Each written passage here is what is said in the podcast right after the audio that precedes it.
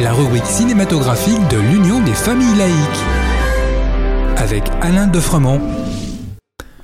Bonjour, vous êtes bien à l'écoute de Laïkino, la rubrique cinématographique de l'UFAL. Bonjour Alain. Bonjour Frédéric, bonjour à tous. Tu nous entraînes vers les comédies musicales au cinéma. Plus précisément, les comédies oubliées.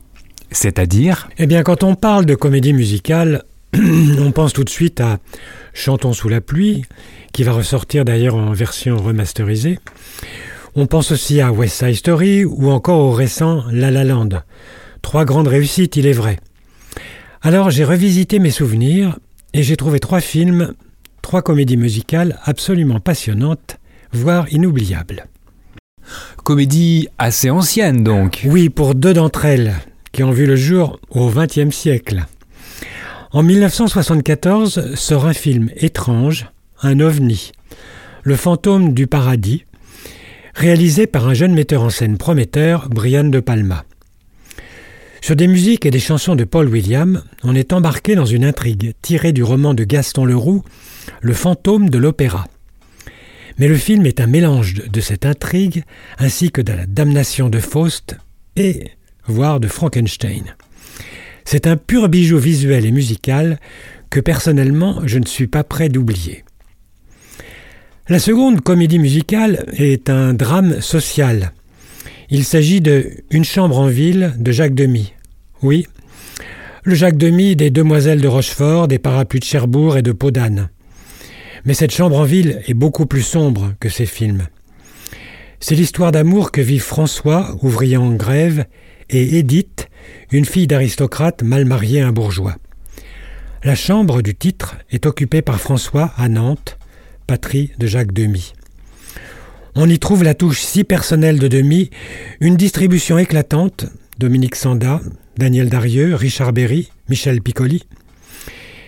Et cette fois, c'est Michel Colombier qui en composa la musique sur des paroles de Jacques Demy. Mais Colombier écrivait les musiques sans se soucier du scénario, semble-t-il, ce qui a peut-être conduit à l'échec commercial de ce film. Et que dire des absents? Plus de Michel Legrand pour, la musique et plus de Catherine Deneuve, initialement prévue, mais qui voulait y chanter vraiment elle-même et non être doublée comme dans les précédents films de Jacques Demy. Détail amusant, Demy voulait appeler son film Eddie de Nantes. Voyez ce film qui recèle vraiment de scènes formidables. Et la troisième comédie musicale? Alors celle-là est plus récente, c'est sorti en 2007, elle était en concours au Festival de Cannes.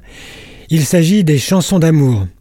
C'est sans doute un de mes films préférés pour l'avoir vu au moins à cinq reprises au cinéma. Une merveille d'alchimie entre l'histoire, la réalisation subtile de Christophe Honoré, les chansons inoubliables d'Alex Baupin et les quartiers de Paris filmés avec une infinie tendresse. Je ne vous dis rien de l'histoire, laissez-vous emporter par ce bijou de cinéma qui, j'en suis sûr, deviendra un classique du genre et dont les chansons resteront longtemps dans votre mémoire. Merci Alain et à bientôt. En attendant de nous retrouver, n'oubliez pas notre émission de balado-diffusion sur laicidadufal.org ainsi que sur notre site ufal.org.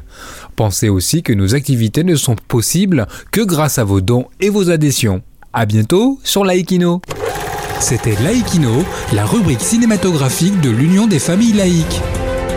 Retrouvez toutes nos rubriques Laïkino et l'ensemble de nos balados diffusions sur lufal.org.